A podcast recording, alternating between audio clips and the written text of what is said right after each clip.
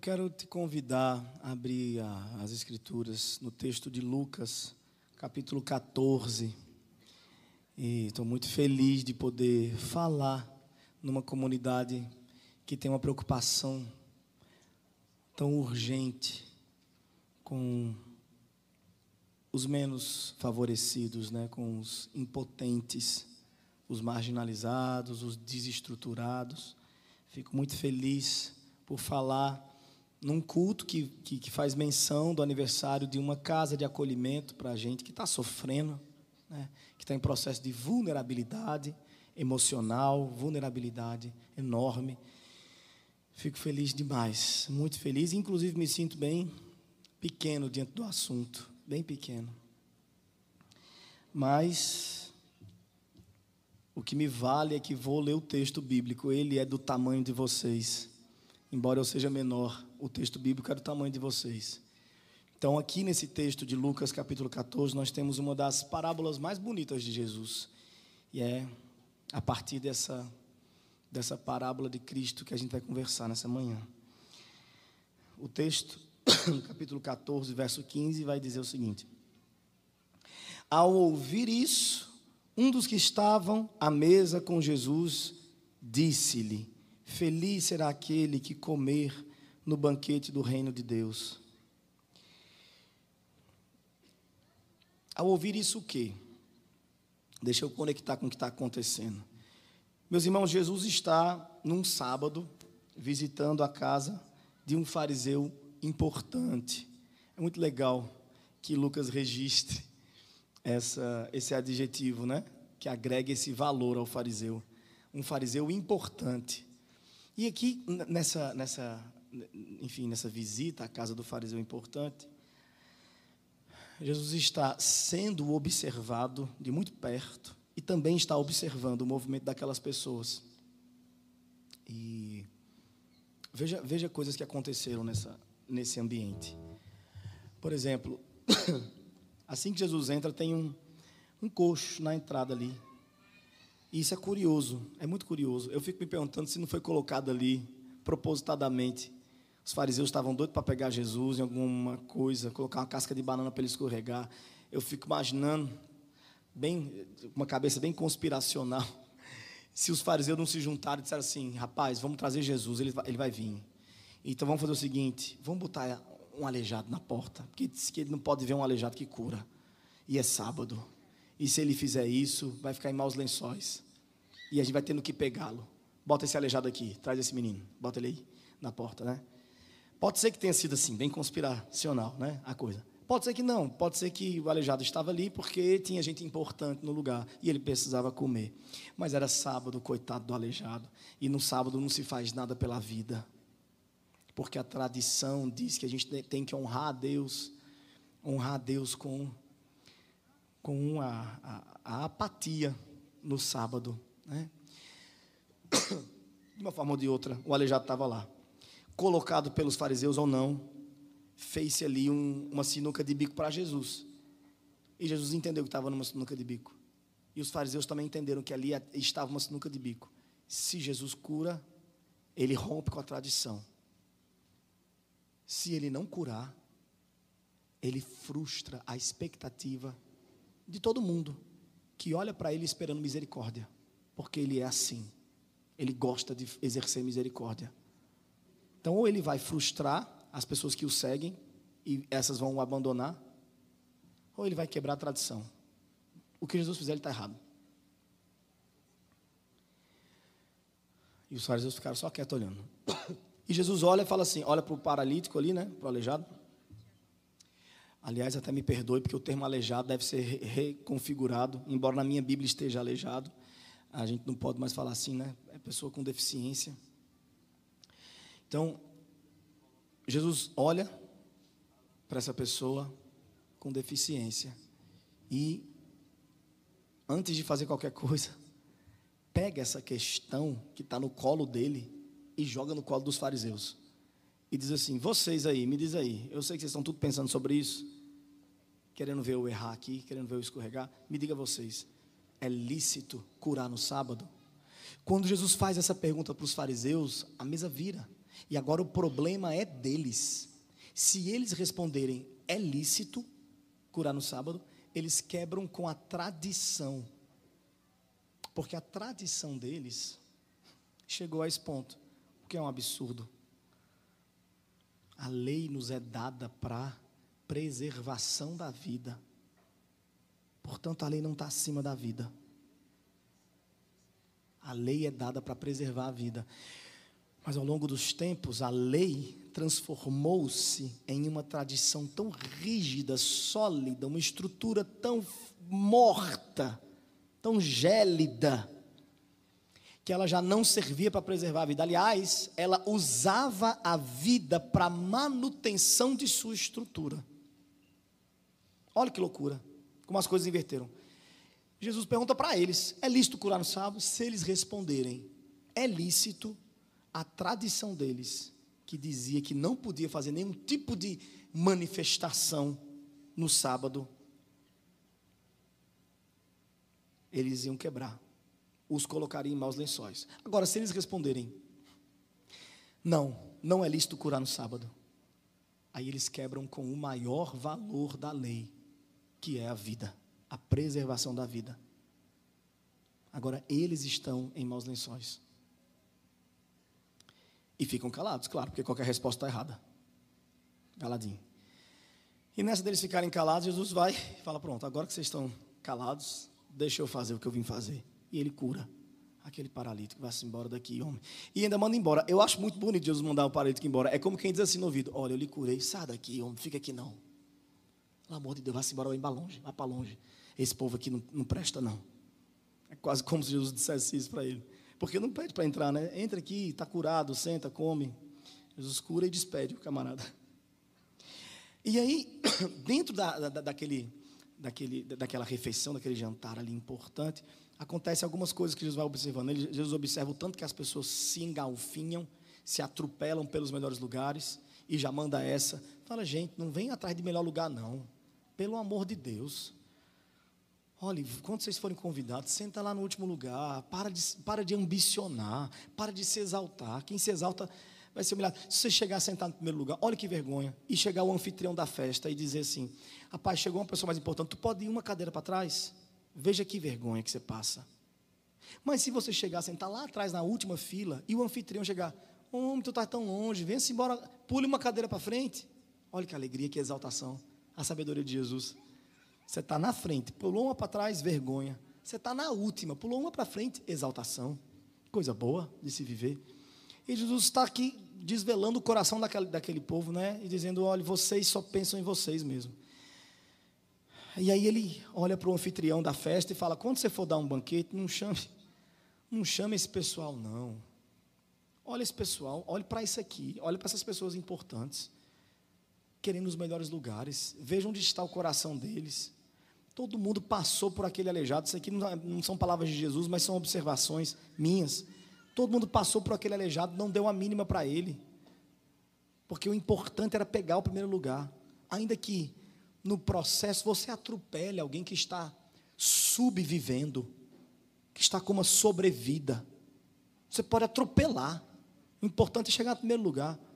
E Jesus olha para um anfitrião e fala: quando você for dar uma festa, não dê festa para esse tipo de gente, não. Chame, você quer ser generoso mesmo? Você está dando uma festa porque você é generoso, é isso? Pô, generosidade mesmo é você dar uma festa para quem não tem como lhe pagar. Generosidade é você dar uma festa para pobre, para cego, para coxo, para manco.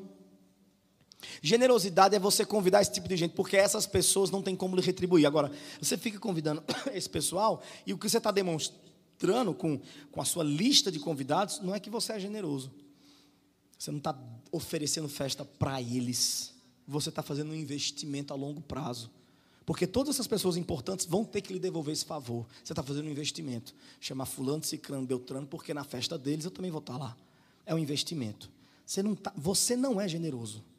Generosidade é partir o pão com quem não, não sabe nem lhe agradecer. Generosidade é curar dez e ver nove indo-se embora sem dizer nem tchau.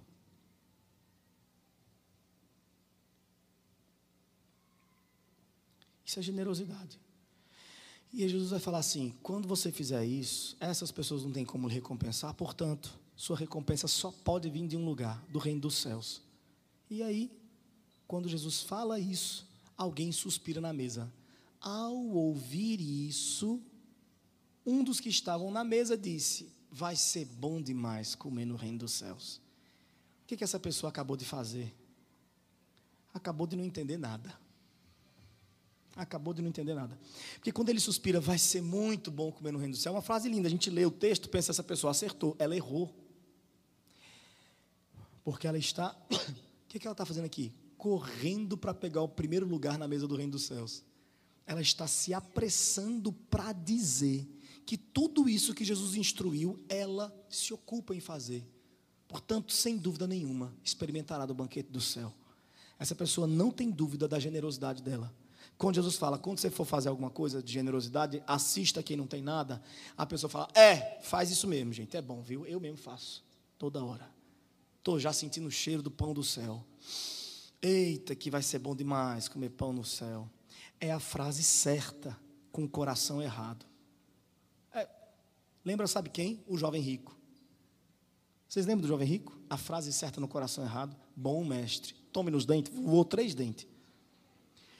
Meu Deus do céu, bom mestre. Que, que frase mais bonita para se dizer sobre Jesus do que bom mestre? Pois esse rapaz disse, bom mestre, e Jesus deu na cara. Voou três dentes. Bom é Deus que está no céu. Porque nosso Jesus não é manipulado pelo cinismo do sangue azul. O nosso Jesus não é comprado pela finese dos ricos manipuladores. Nosso Jesus não se submete à bajulação dos ricos.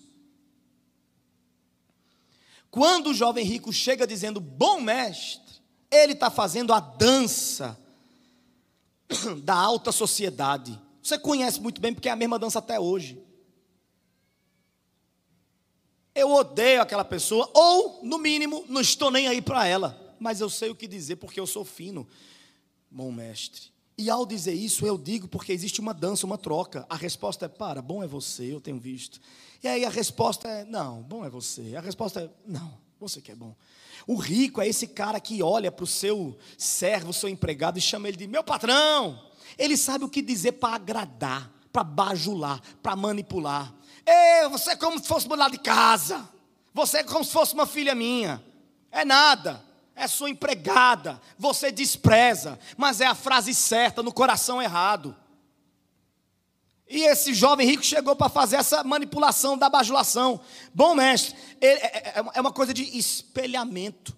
Eu jogo o bom mestre esperando a resposta. Bom é você. E ele realmente achou que ia vir isso. Ele realmente achou que no final dessa conversa, a bondade dele estaria reluzindo a todos. Os dez mandamentos, cumpro todos eles, desde a minha mocidade. Impressionante como eu cumpro. Eu, graças a Deus. Ele jurava que começaria o diálogo dizendo bom mestre e terminaria ouvindo você é incrível. Quando ele joga bom mestre para o espelho, olhando, projetando a sua própria face na face de Cristo, Jesus entende que quem ele está chamando de bom é ele mesmo. E diante disso, a resposta de Jesus não podia ser outra. Pare agora mesmo. Bom é Deus. Você não é bom. Não venha espelhar a bajulação, que não vai voltar para você. Bom é Deus. O menino dá uma tonteada tenta se recompor, fala: peraí, eu nunca levei um tapa na cara na minha vida, sou um jovem rico. E estou na frente de todo mundo que vexame, mas peraí, deixa eu, eu vou me levantar, vou me recompor. Como é que eu faço para herdar o reino dos céus? Mas esse não é o texto de hoje, então pausa, volta para o grande banquete, deixa em suspensão. Outro dia que eu voltar aqui, a gente conversa sobre o jovem rico. Mas é o que está acontecendo aqui, é a mesmíssima coisa.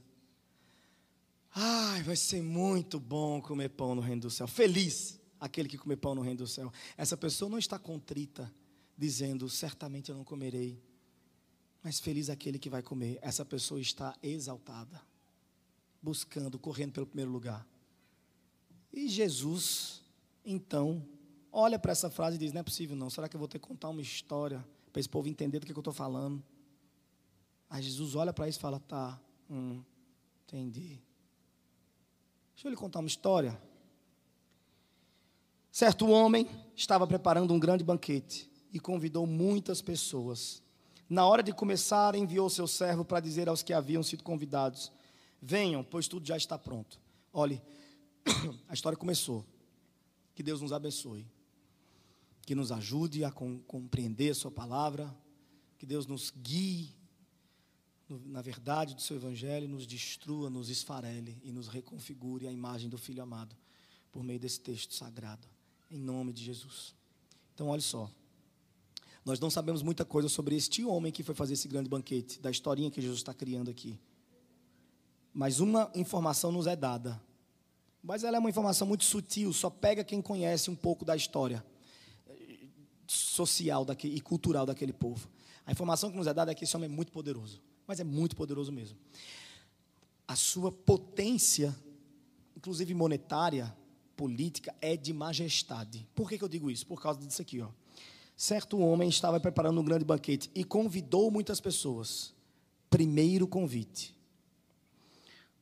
Na hora de começar, enviou seu servo para dizer aos que haviam sido convidados: Venham, pois tudo já está pronto.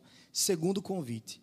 Naquela época, só um tipo, só uma classe de gente convidava por meio desta natureza dupla de convite majestade. Só a majestade tinha potência para isso. Como é que funcionava? O primeiro convite ia com muita antecedência. Você recebia meses antes. Olha, dia tal, lá não sei quando, vai ter uma festa. Você se preparava. Agora, no dia da festa, você que era majestade, que tinha potência, você enviava uma caravana de servos que desciam lá do, das terras altas do castelo, rua dentro na cidade, para fazer uma festa de anúncio da grandeza da festa. Então essa caravana ia correndo à cidade e o, e o servo ia gritando: Venham, pois tudo já está preparado. A festa hoje vai ser incrível. E vai ter cachoeira de chocolate, e vai ter música ao vivo, e vai ter não sei o quê. Isso acontecia porque não tinha Instagram naquela época. Então era um meio que eles encontravam de fazer isso. O que, que o Instagram faz? Faz exatamente essa função. A ideia é gritar na rua para que quem foi convidado fique mais motivado enquanto está no salão de cabeleireiro ali, se arrumando, enquanto está, enfim, ajeitando as coisas. Fica ouvindo aqueles gritos na rua e fica dizendo: Eita, vai ser massa demais. Vai. E quem não foi convidado vai ouvir sobre a grandeza da festa e vai criar ranço, vai ter ódio mesmo no coração, porque não foi convidado que não vai participar daquilo, que é o que o Instagram faz com a gente, né? Você foi convidado para aquele casamento, você vai de manhã cedo já tem a noiva lá. Minha gente, olha aqui, chegou a cachoeira de chocolate, vai ser a coisa mais linda. Olha só esse lustre, não sei o quê. Você que foi convidado, você vai só se animando, né, com aquele negócio. Você que não foi convidado, o que você faz? Bloqueia, silencia. Porque você não quer estar tá sendo exposto a essa radioatividade, né? De ver a felicidade dos outros. Deus aqui me livre, né? Então, era isso que essa, que, esse, que essa caravana do segundo convite fazia, promovia. A ideia dessa caravana não era convidar, era reforçar, era estimular, animar, motivar quem já havia sido convidado. Mas olha o que acontece. Na hora de começar, enviou seu servo, venham, tudo já está preparado. No verso 18. Mas eles começaram um por um apresentar desculpas. Essa frase aqui está muito mal traduzida para o nosso português. Né? Eles começaram um por um a apresentar desculpas. A ideia no original do grego aqui, quando está traduzido aqui nessa versão por um por um, é, é, é a seguinte: eles começaram. É, me fugiu a palavra. Eles começaram a. Eles, tem uma palavra com a mesma motivação, apresentaram desculpas variadas. Tem uma palavra que traduz isso maravilhosamente bem. É a centésima vez que eu prego essa mensagem, é a primeira vez que eu esqueço essa palavra. Glória a Deus, deixa, deixa passar, deixa passar. Mas a ideia da palavra está aqui. A ideia de, dessa frase é que eles se uniram em um motim. em uma mesma intenção, em uma mesma motivação. Nós não sabemos qual é a motivação, mas a ideia é que houve uma reunião, tipo isso. Eles se reúnem e falam: rapaz, tu vai para aquela festa? É, vamos não. Eu também não vou, não, vou nada. E o que, é que a gente faz? Bom, cada um dá uma desculpa para não parecer que a gente combinou. Então, a ideia dessa frase é dizer que há um combinado. Há uma, uma. Jesus, cadê essa palavra, meu Deus? Onde foi que eu botei? Mas há uma, sabe, uma, um motim ali. Agora, cada um vai dar uma desculpa diferente, porque eles não querem que, parecer que foi combinado. E cada desculpa é mais ridícula do que a outra. Veja, um convite maravilhoso para uma festa incrível. E cada um vai dar a sua desculpa. Olha só. Eles começaram um por um a apresentar desculpas. O primeiro disse: Acabei de comprar uma propriedade e preciso ir vê-la. Por favor, me desculpe. Essa finese do rico, de até quando está fazendo coisa errada, ele, sabe, ele tem classe. Rapaz, acabei de comprar uma. É, por favor, me desculpe, você sabe o tanto que eu queria ir. Aí fecha a porta e fala, Deus me livre. Então, essa fineza apresenta-se aqui. Não foram só três convidados. Portanto, essas três desculpas que aparecem aqui representam grupos de pessoas. É como se Jesus estivesse assim: teve gente que disse, rapaz, eu comprei umas terras, eu preciso ver, me desculpe. Então, para a gente hoje, isso aqui faz algum sentido, porque a gente tem a compra online. Para a gente é natural demais comprar um negócio sem ver. Coisa mais natural do mundo. Chegou, não gostou, tem o código do consumidor, você devolve, faz alguma coisa. Naquela época, quando Jesus contou essa história para aquele público, que ele falou dessa primeira desculpa, você precisa entender. As pessoas riram. Jesus está contando a história na mesa, todo mundo ouvindo, e Jesus falou: Teve gente dizendo, rapaz, eu acabei de comprar uma terra, eu preciso vê-la, me desculpe. E o povo na mesa, kkkk, acho que quem já viu um negócio desse? Vocês sabem da fama do judeu hoje, né? Que o judeu é amarrado e muito bom de negócios, muito bom investidor. Essa é a fama dele hoje. O judeu Nutella é conhecido assim. Imagine um judeu do passado, raiz. Você comprou uma terra sem ver? Que loucura! Você vai ver de noite? Oxente! Quem já viu um negócio desse? E o povo, caga, não faz sentido. A ideia de Jesus é dizer: não tinha desculpa, tinha uma motivação escusa, escondida. E a finese dos ricos tapavam isso com um véu finíssimo e transparente de uma desculpa esfarrapada qualquer. E aí teve outro grupo dizendo o seguinte: outro disse, acabei de comprar cinco juntas de bois e estou indo experimentá-las, por favor, me desculpe. Mais uma vez, aquela risada da multidão. Você comprou cinco juntas de bois, um equipamento tecnológico para arar a terra e colher os frutos. A tecnologia ali, né, daquela, daquela época, daquele período. E segue a mesma regra. Oxe, tu comprasse um, uma junta de boi, cinco juntas de boi, sem olhar, sem experimentar, sem ir lá saber o pedigree daquele boi. Quem foi a senhora vaca que pariu aquele boi? Quem é a senhora avó daquela vaca que pariu a vaca que pariu o boi? Meu Deus do céu, como é que você faz um negócio desse? Vai provar de noite. Vai experimentar de noite. Oxi. Que desculpa. E aí, o terceiro grupo de desculpa aqui é o pior que tem. Se o povo riu na primeira e na segunda, na terceira eles gargalharam. Gargalharam. É a pior desculpa que tem. Olha qual é a desculpa do, do, do terceiro grupo. Ainda outro disse: acabo de me casar, por isso não posso ir. Ponto. Esse aqui não teve nem a delicadeza de dizer, me desculpe, porque a desculpa era tão ridícula. Sabe quando você junta alguns grupos de, um grupo de amigos seus e cada um tem que falar uma mentira? Rapaz, a gente não vai não. Aí diz o quê? Cada um diz um negócio aí. Aí sempre tem aquela pessoa que entrega o jogo, porque é a que mente mais mal que tem. A pessoa que não sabe mentir no rolê. Esse aqui é a pessoa que não sabe mentir no rolê. E ele pensou enquanto falava. E quando ele falou, ele viu quão ridícula era a sua desculpa, chega, fechou a porta sem pedir desculpa. É, é que eu me casei. Bah! Para a gente, isso aqui faz todo sentido. Porque para nós, ocidentais do século 21, o casamento é carta branca. Para você faltar qualquer reunião de família, qualquer festa, por um ano. Você usa um ano essa desculpa. Rapaz, posso não, eu eu tô lua de mel, casou com tempo, faz sete meses. Ei, parabéns, está de lua de mel. Não, fica, não, tranquilo. Não, a gente não faz, não faz, a gente não vai fazer questão, fica tranquilo. Então, na nossa sociedade, isso aqui faz sentido. Mas na sociedade judaica, nada era mais ridículo do que isso. Porque olha que loucura.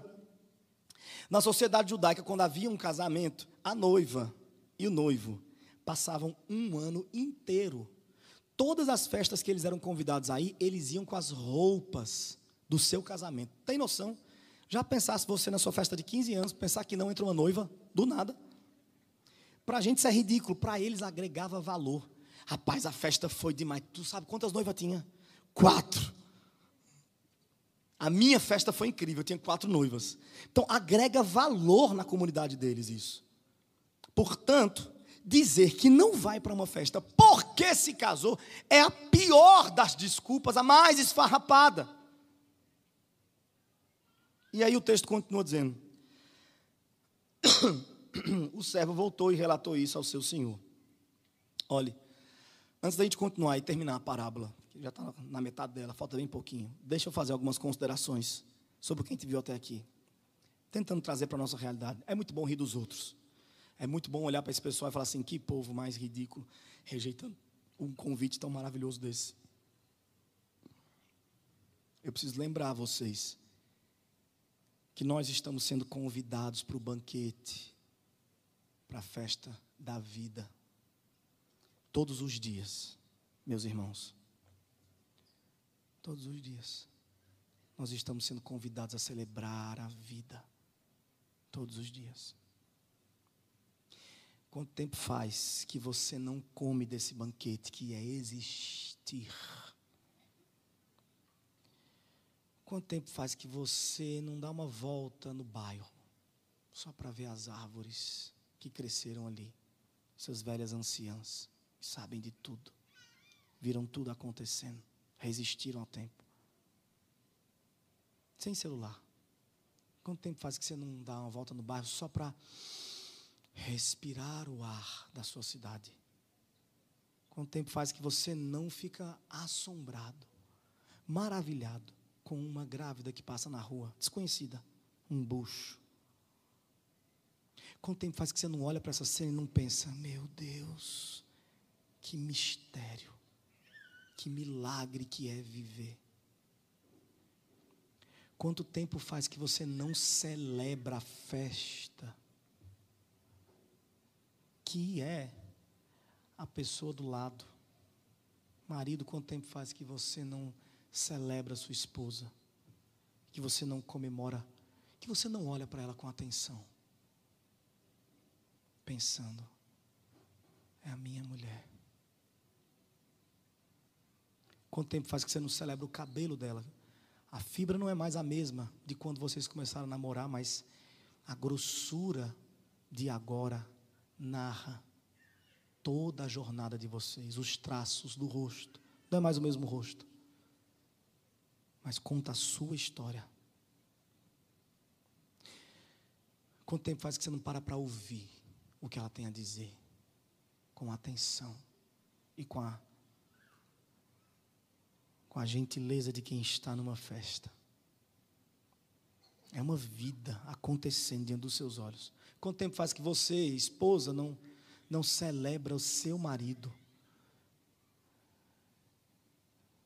Não é mais aquele jovem bonito com o qual você se casou, o corpo está diferente, talvez careca já, mas é um guerreiro e você sabe muito bem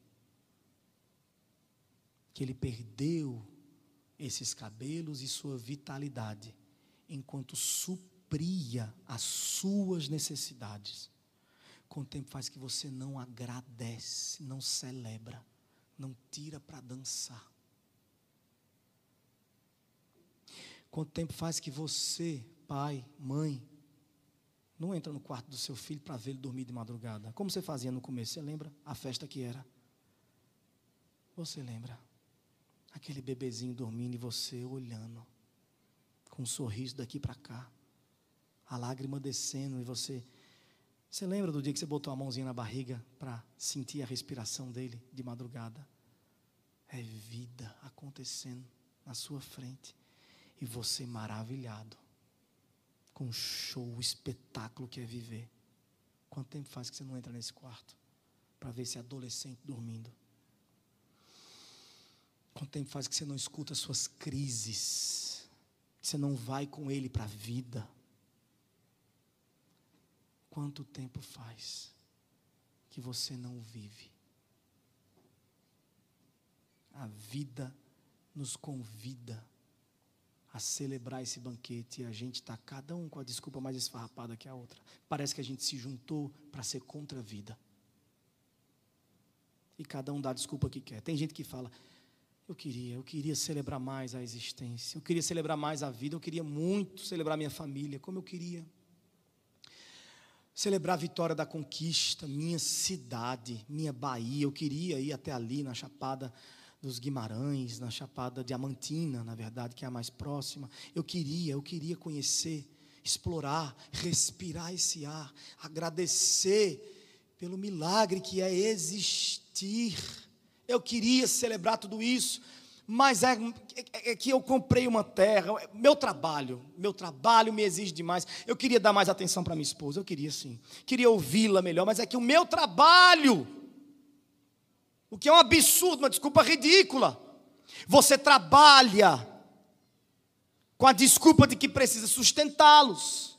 É por causa deles que trabalha e perde a vida deles. É por causa da sua vida que você trabalha e perde a sua vida. É ridículo. É absurdo.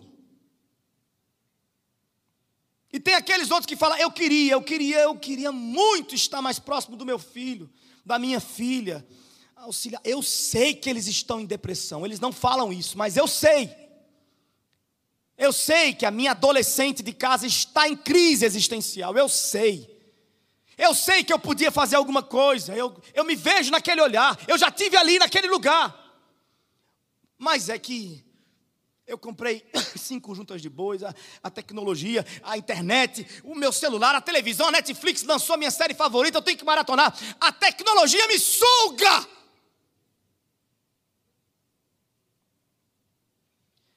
E eu deixo de celebrar a vida.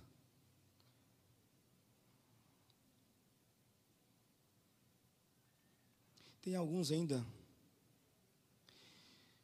que de forma ainda mais absurda conseguem se juntar para dizer: olha, pastor, eu queria celebrar a existência, eu queria esse banquete das Escrituras que chama todo dia para aproveitar, para me deleitar, esbanjar.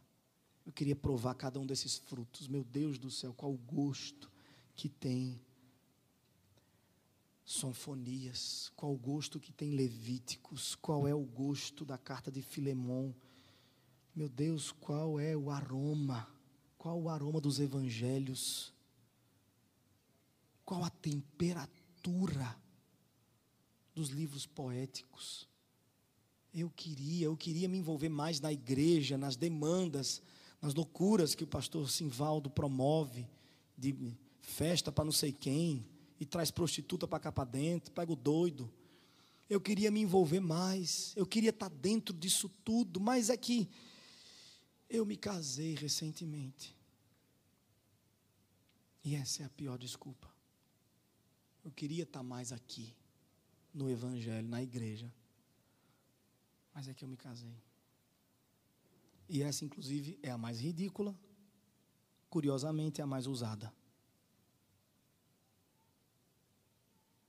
Meu irmão, se você tinha razões para vir para cá, se conectar com a família da fé, se envolver com as demandas da fé, se envolver com as escrituras, a leitura solene do evangelho. Se você tinha razões antes para partir o pão e beber o vinho com seus irmãos, se antes você tinha motivos para vir cantar junto com a comunidade de mãos erguidas, se antes você tinha motivo para dobrar os seus joelhos e orar, meu irmão casou-se, dobrou a sua responsabilidade. Venha com pressa porque agora está diante de Deus a sua vida e a do outro, como sua responsabilidade.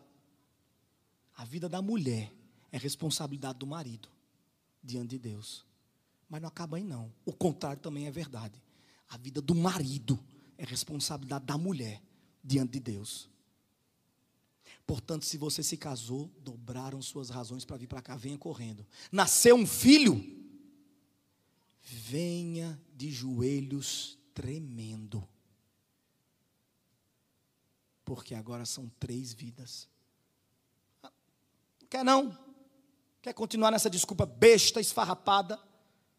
Eu preciso cuidar do meu filho. Pastor, eu queria trazer mais meu filho aqui, mas você sabe, né? A cidade que ele está entrando agora é aula de natação, é aula de música, aula de inglês. Ele tem que estar, tá, meu Deus do céu, é isso, é aquilo, é cinema, é os amigos e tudo. Enfim, você tem que ver. Você sabe, né? Eu fico, eu fico de motorista, pastor. Eu adoro essas ricas que falam isso do filho delas. Eu fico de motorista, para cima e para baixo do meu filho. É! Então, continue de motorista, levando ele para Deus e o mundo e não traga para a igreja, não. Você está guiando ele para o inferno, minha irmã. Quando seu filho tiver 20 anos de idade, na universidade, perdido, sem nenhuma conexão com a família da fé, lembre-se de olhar no espelho e dizer que a culpa é sua.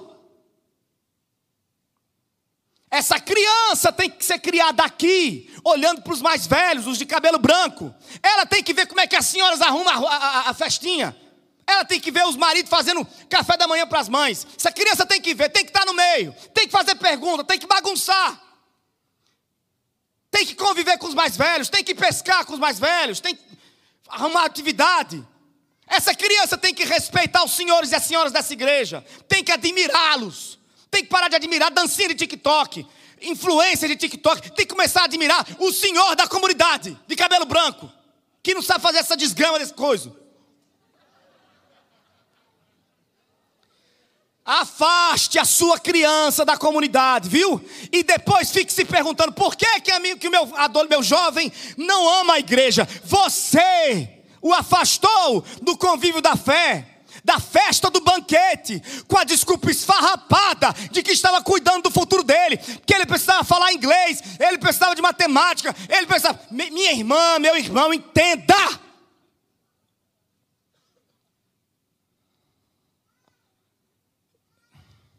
Entenda.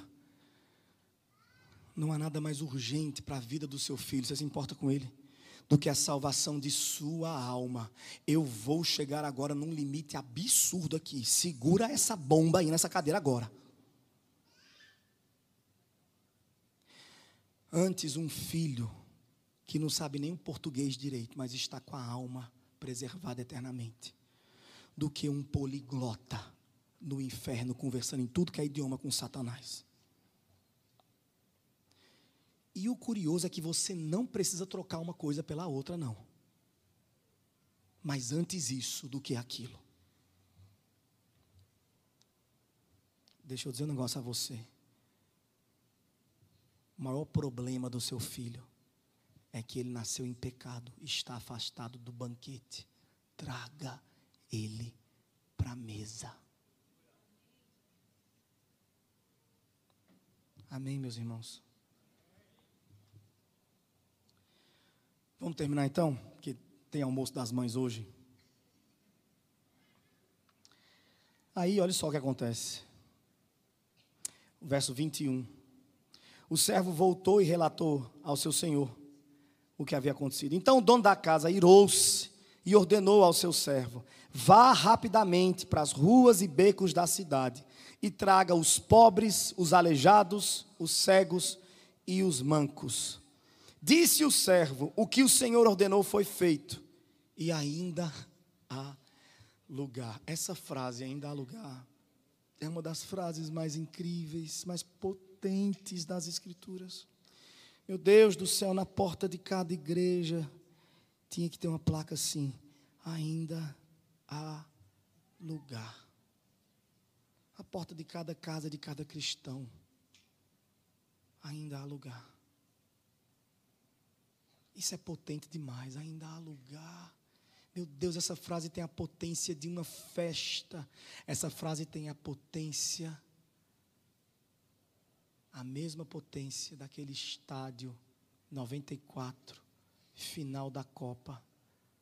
Tafarel segurou. Sabe aquele grito? Aquele grito que balançou o Brasil inteiro. Só quem estava em 94 vivo sabe. Você sabe aquela potência daquela festa? Você sabe? É a potência contida nessa frase aqui: ainda há lugar. Tem lugar. Então, olha só. O servo volta para o Senhor e fala: Senhor, é o seguinte, o pessoal não quer vir. O dono da casa se ira, fala: vá na cidade, pegue os aleijados, os coxos, os mancos, os cegos e traz. A gente vai chamar esse grupo de convidados, a gente vai chamar de grupo B, tá bom? O grupo que foi convidado primeiro é o grupo A. A gente vai chamar de grupo do sangue azul. O pessoal do sangue azul é grupo A. Esse pessoal tinha a roupa certa para essa festa. Eles eram, olha que palavra bonita, eles eram propícios para aquele ambiente. Eles eram propícios. Eles, inclusive, sabiam chegar até lá. Eles já tinham ido lá algumas vezes. Era o caminho, a rota deles era essa. Era o bairro deles. Não quiseram ir. O grupo B recebe agora um convite. Só que o convite é feito diferente. O convite do grupo A é assim: venham. Essa é a natureza do convite do grupo A. O convite do grupo B é, outra, é de outra natureza. Traga-os. Olha só. Vá rapidamente para as ruas e becos da cidade e traga os pobres, os aleijados, os cegos e os mancos. Esse traga aqui, essa palavra, a ideia dela é pegue pela mão e venha trazendo. Por que que para o primeiro grupo é venham? Se não quiser vir, virou as costas, foi. E por que que o segundo grupo é pegue pela mão e traga? A resposta é óbvia. O primeiro grupo sabia ir, não queria mesmo. O segundo grupo, que mora, é moradores da baixa cidade, ali dentro das vielas, das ruas, dos becos, das tabernas, gente pobre, gente manca, gente cega. Essas pessoas não eram, olha que palavrinha, propícias para aquele ambiente. Ainda que quisessem ir, que julgassem um excelente convite, iam pensar: mas como é que eu vou? Eu não tenho nem roupa. Eu não, eu não sei, eu nunca fui naquelas bandas. Eu não sei chegar lá. Alguns diriam: eu sou cego. Como é que eu vou sem um guia? Outros são aleijados. Como é que eu vou sem um guia? O grupo B, portanto, tem uma necessidade a necessidade de ser guiado pela mão. É aqui que a gente entra. Nós somos o grupo B. Os cegos, os que não eram propícios. E Cristo nos propiciou. Cristo nos tornou propícios para o banquete. Sabe quem nos trouxe para cá? Os guias, muitos guias. Ao longo dos dois mil anos de igreja, e antes disso até, para essa Bíblia chegar aqui em português na nossa mão, em Vitória da Conquista, muita gente nos trouxe pela mão. Muita gente morreu para que gente como nós, que estava afastado da realidade judaica, que não conhecia esse terreno, que não sabia, que não, que não frequentava esse ambiente, não sabia nada de, de judeu de nada, chegou aqui em terras tupiniquins. A notícia de que tem um banquete, nos pegaram pela mão e nos levaram para lá. Graças a Deus pelos guias, os que a gente nem conhece. E graças a Deus pelos guias que você conhece, grupo B. Aquela pessoa que pregou o evangelho para você. Hoje é bom lembrar sobre isso. Quem sabe foi até sua mãe que fez isso. O grupo B, gente cega, gente que não chegaria aqui com suas próprias condições, não tinha condições, que ainda que quisesse, se pudesse chegar a Tatiano, chegaria, mas não dá para chegar a Tatiano. Deus enviou guias, graças a Deus por isso. E aí vem, a história vai terminar agora, olha só que bonito. Disse o servo o que o Senhor ordenou foi feito. E de novo, ainda há lugar. Então o Senhor disse ao servo: Vá pelos caminhos e valados, e obrigue-os a entrar. Olhe que frase poderosa. Para que a minha casa fique cheia. Olha a obstinação desse Senhor. Eu quero a minha casa cheia. Segura aí, DJ. Não dê play, não. Enquanto a minha casa não estiver cheia, segure o play. Então, nós estamos terminando e entendemos aqui agora que tem uma terceira, um terceiro grupo. Grupo A, venha. Grupo B, traga-os. Grupo C, obriga-os a entrar. Por que é que o grupo C tem que ser obrigado? Onde é que o grupo C está? Vá então, acabou, pegou os povos tudo da cidade. Após agora vá para fora da cidade. Os caminhos e valados. O que são os caminhos e valados? É a estrutura de fora dos muros da cidade. São as BRs hoje em dia. Sabe quem ficava ali, fora da cidade? Prostitutas, assassinos, endividados, gente da pior qualidade, doentes terminais, leprosos, gente da pior qualidade vivia ali, assaltantes, bandidos. E o dono da casa diz: Eu quero minha casa cheia, vá lá. E obriga. Por que obriga? Claro, imagine você, o servo chegando naquele ambiente, de fora dos muros, e dizendo: Gente, dá licença, bom dia. Eu vim aqui em nome do rei. Ele abriu as portas e ele quer vocês tudinho lá dentro. Vocês, vocês conseguem ouvir a gargalhada desse povo, misturada com preocupação. Imagina ele se juntando, só um minuto, ele se juntando aqui, olha, de duas uma. Ou é piada, estão fazendo graça com a nossa cara, porque ninguém quer a nossa presença, nós somos a escória da sociedade. Ou é piada. Ou é cilada. Vão nos matar. Estão arranjando uma forma de juntar todo o câncer da sociedade no mesmo ambiente e vão nos matar. De uma forma ou de outra, a gente não sai daqui. Para esse povo não teve conversa, não. As carruagens chegaram lá e começaram, catou um, jogou lá dentro, catou um. Imagine o desespero dessas pessoas sendo jogadas, aflitas, ali dentro, forçadas a entrar nas carruagens, toda agarrada assim enquanto a carruagem andava e pensando: chegou o nosso fim, chegou o nosso fim. Olha para onde é que estão levando a gente, estão levando a gente lá para cima do palácio real. Vão matar a gente numa forca hoje. Esse povo nos odeia. Imagine a surpresa quando finalmente chegaram ali e foram jogados no salão real. Um piso. Meu Deus do céu, de vidro, um chão iluminado, limpíssimo. De mármores, envidraçado, reluzente. E eles ali tudo jogados, se agarrando no chão, fedorentos pensando, vão morrer agora, mas a surpresa quando um deles tem coragem de erguer os olhos, o que vê à sua frente é a mão estendida do filho do rei e um sorriso no rosto. E ele dizendo: Que bom que vocês chegaram. Solta aí, DJ, solta o play.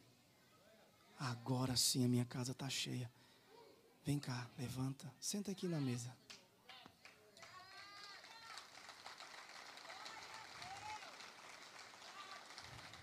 Obrigado, Senhor.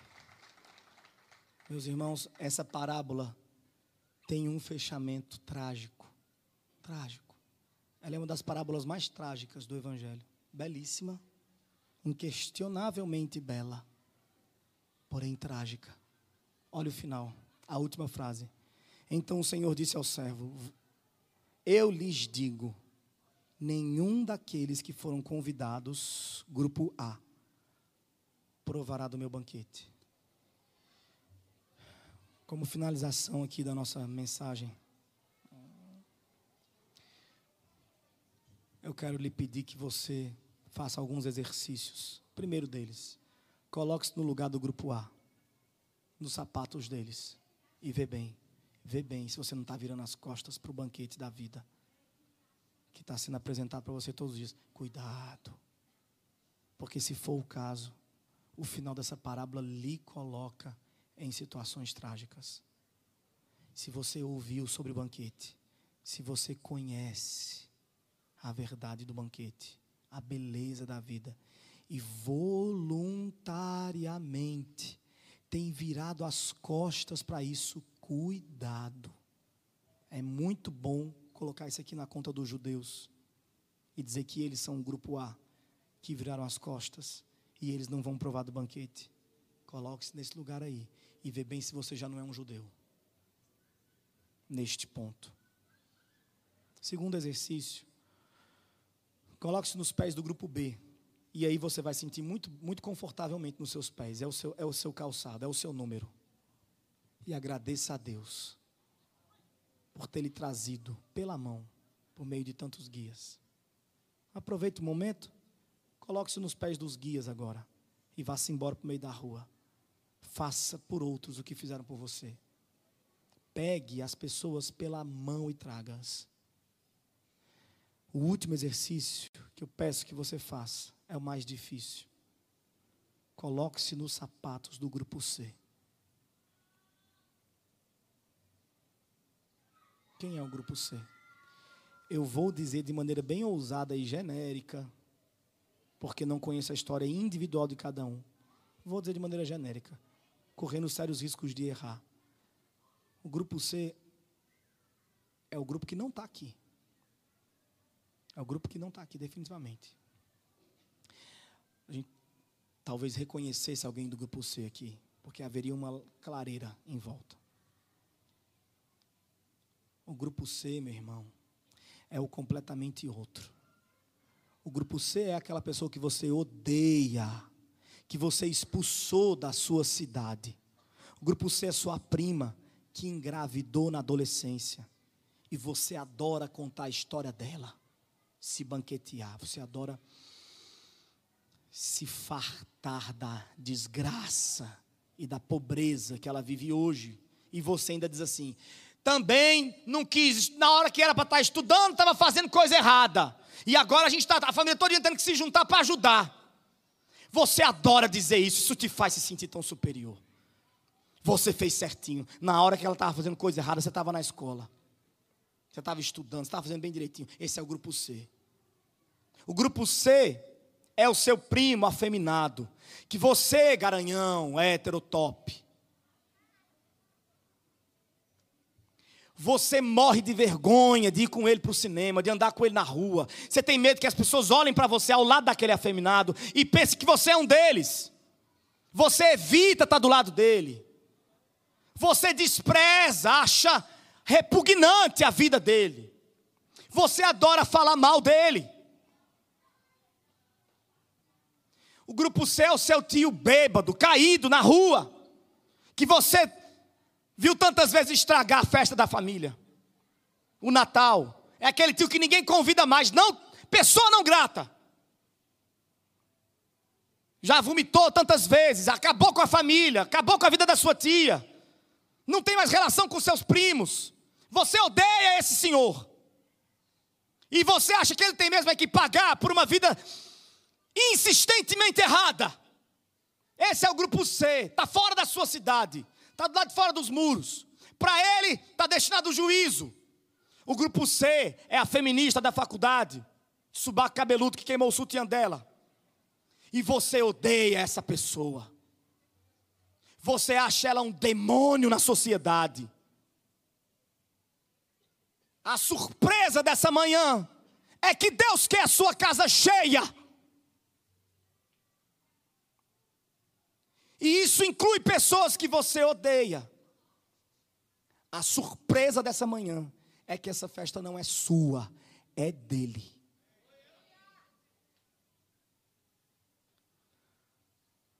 Coloque-se nos sapatos do grupo C, pelo amor de Deus, sinta o que sua prima sente, a solidão de estar afastada, de não ter dinheiro para pagar a conta, de se sentir um traste. Sinta a dor dessa jovem mãe solteira que cansou de pedir para a família uma ajuda. Pelo amor de Deus, coloque-se no lugar dessa, dessa moça, tenha misericórdia. Você sabe, você sabe o que é conseguir comprar a mochila no começo do ano para o seu filho que ele escolheu o material escolar que ele escolheu a sua prima não sabe o que é isso, não. Porque, como você adora dizer, ela fez tudo errado. Coloque-se nos sapatos do seu primo. Pelo amor de Deus, sinta só um pouquinho. Você consegue? Se colocar no lugar de um homossexual afeminado. Você consegue. Você tem coragem de sentir o que ele sente um pouquinho só.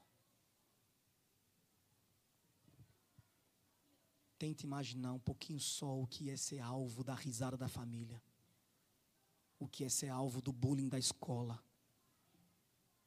O que é se sentir errado e torto em absolutamente todos os ambientes. Tente supor um pouquinho só o que é não ser convidado com um grupo de primos para ir para alguma festa. Tente, tente lembrar, lembrar não, imaginar Tente sentir. Pelo amor de Deus, sinta isso aí, por favor, por favor. Coloque-se no lugar do seu tio, desse senhor bêbado. Um errado, inveterado, incurável, crônico. Coloque-se no lugar desse senhor por um minuto e pense o que é perder o afeto dos seus filhos. Você tem o afeto do seu filho, pense o que é perder isso. Pense o que é perder o afeto dos seus irmãos. Coloque-se no lugar de quem está do lado de fora dos muros. E pelo amor de Deus, eu rogo a você, tem de misericórdia.